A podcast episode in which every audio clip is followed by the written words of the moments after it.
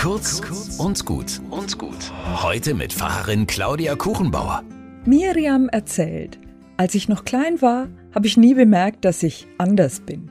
Ich habe genauso wie alle anderen Kinder im Kindergarten gespielt, war einfach nur Miriam, konnte Barbie spielen, Sandkuchen backen, abenteuerlustig sein, glücklich.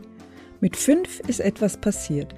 Eine alte Frau hat meine Mama und mich angeraunzt, wir sollten ihr Land verlassen, weil wir hier nichts zu suchen hätten, sagte sie und benutzte das N-Wort. Das war furchtbar. Das war das erste Mal. Jetzt fühlte ich mich anders, als könnte ich mit der anderen Hautfarbe gar nicht dazugehören. Mit sieben wollte ich mich mit Seife so weiß schrubben wie Barbie.